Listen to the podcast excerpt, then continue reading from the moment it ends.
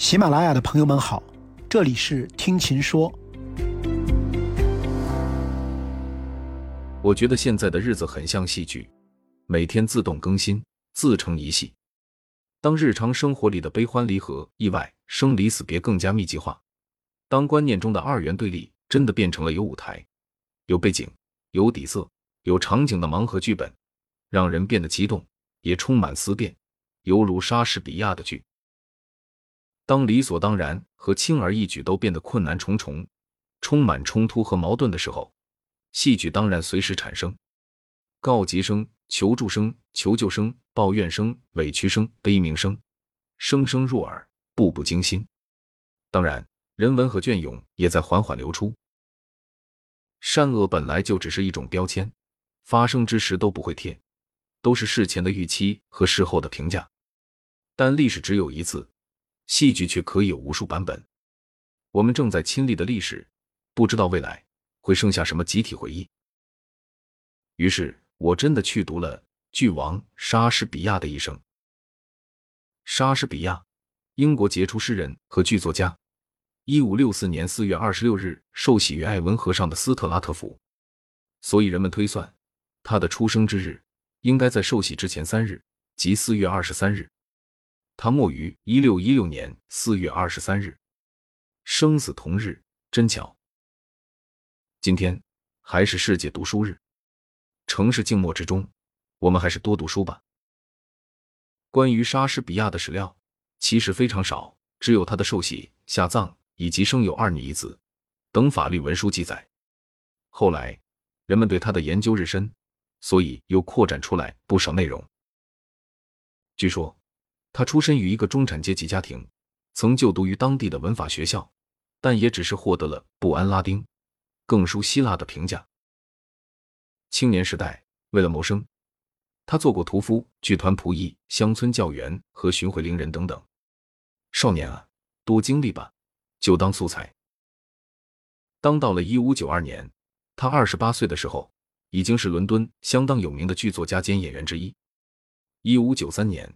瘟疫流行，倒闭了一半的剧院，只有他拥有百分之十股份的宫廷大臣私下演剧社仍能维持不衰。你看，疫情期也是很多人生的必经阶段。我们熬啊熬啊，熬到最后也能这么轻描淡写的说一句：当年瘟疫流行，魔幻流行，然后一切戛然而止。一五九四年，熬过疫情的他可以到王宫演出，轰动到什么程度呢？据说。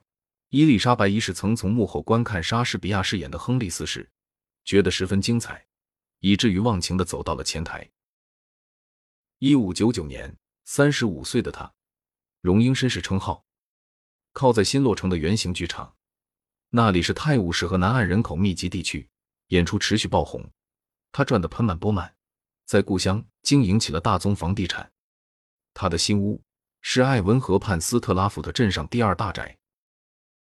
十八世纪的时候，人们发现了他的遗嘱，得知他有一个妻子，叫安娜·哈萨维。他不爱她，只是不小心奉子成的婚。此后，他几乎没有给他留下任何值钱的东西。他的墓志铭写着：“望君全看耶稣面，臣退此中莫绝仙。护我石棺的主佑，扰无尸骨遭天咒。”读者君可以看出来吧？他是多么不愿意妻子跟他死同学啊！他对小女儿也是不管不顾，因为她嫁了一个他不喜欢的人，所以只给他留了一百磅。但对大女儿非常偏爱，把几乎所有房产都留给了她。据说，他可能还有一个私生子，有一个情妇，甚至他还是同性恋。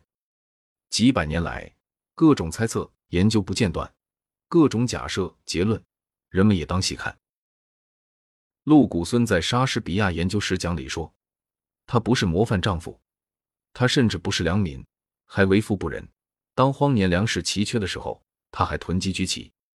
很少有剧本是完全由他原创，除了冬天的故事外，他都是在模仿、借鉴各种故事的原型。大学才子们都瞧不起他，认为他是乌鸦，用别人的羽毛装饰自己。是啊，这是一个祛魅了之后的莎士比亚。有一个阶段，他是神。有一个阶段，他就变成了鬼，但更多时候，他也是一个普通的人。是啊，人生的全过程真的充满了爱恨情仇、善恶是非、曲曲折折以及不完美、不道德和不仁慈。但他依然为人类留下了精神财富。只要他的作品保持了最博大的开放和人文，开放和人文是如此重要。莎士比亚曾经是神，被抬到接近圣徒的地步。他的剧本中用过四万三千五百六十六个词，写过两百多种植物和一百三十多种动物，以及三十多类矿物，还包括炼丹、奏乐、星象、成衣、文章、烹饪等等知识体系。所以，毫无疑问，他是一个博物学家、百科全书派。评论家称他有变色龙的特质。他塑造了无数角色：国王、王后、王子、公主、朝廷重臣、教廷显要。宫廷贵族、将军、工匠、小丑、弄人、店主、士兵、雇佣兵、商人、高利贷者、骑士、警察、巫婆、江湖术士、精怪、神话人物等等，几乎没有他不写的人物。人物、场景、情节、对白，所有他的剧本，这四方面都是丰满的。他让每一个人身上都有一丝哈姆雷特的味道。对，于生存的那种探求。对于人之为人的那种独特性的探索，他的作品总是充满了人文主义思想的积极内容，被现代人认同接受。莎士比亚不喜欢用休止符来封闭自己的剧本，宁可把结尾敞开，让所有专业人士及观众都参与进来。象征学派的 G.W. 奈特说：“我们不应去寻求对生活惟妙惟肖的仿真，而应把每一部戏当做一个扩展了的隐喻。”剧中人归根到底绝不是真实的人，而纯粹是诗的想象的象征。英语教授施沃特说：“戏剧的伟大功能可与梦的功能相提并论。”另外，莎士比亚戏剧的谱乐之多也是古今罕见。贝多芬的《科利奥兰序曲》，柴可夫斯基《哈姆雷特序曲》，门德尔松的《仲夏夜之梦》，威尔第的歌剧《福斯塔夫》等等，还有莎士比亚的诗，情词铺张。议论淋漓，思辨精微，典狱洛邑，人们熟悉的宁可卑劣，爱是亘古长明的灯塔。我怎么能够把你来比作夏天？你的爱怜抹掉那世俗的凄惨。当四十个冬天围攻你的朱颜，等等。他的十四行诗也是一绝。有人说，诗胜于戏，也是中外戏剧里的共性。莎士比亚戏剧的特性是弹性和张力。也充满了人生的哲理。一个人的所失乃是一个人的所得。在剧中，寻欢作乐的人，迫不及待酗酒去的同事，吊丧客正在埋葬网友，多少祸福得失都会在偶然之中得以实现或防止。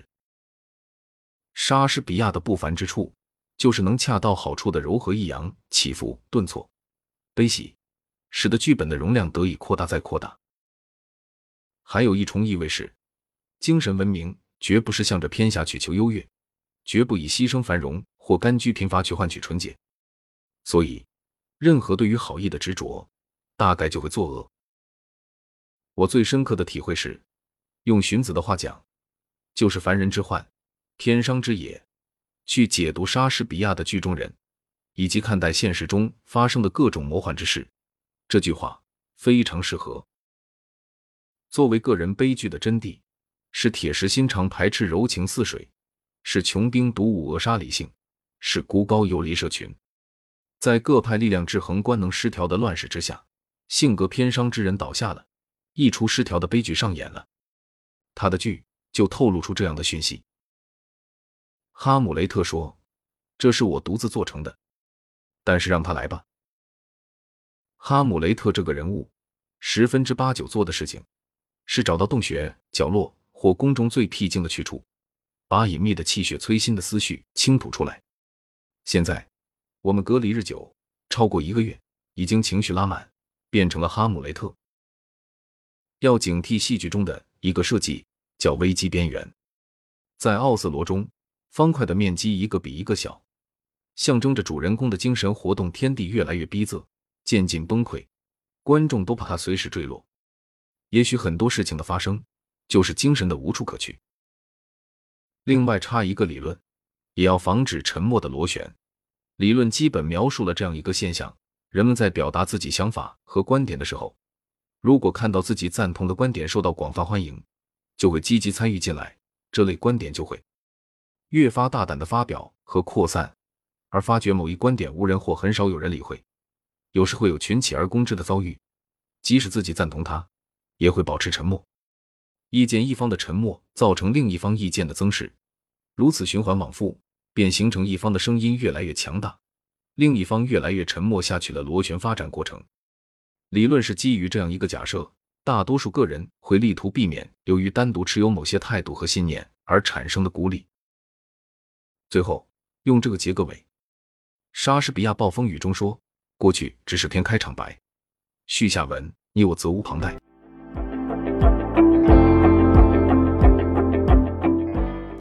感谢各位的收听，记得订阅我的专辑《听琴说》，我们下次见。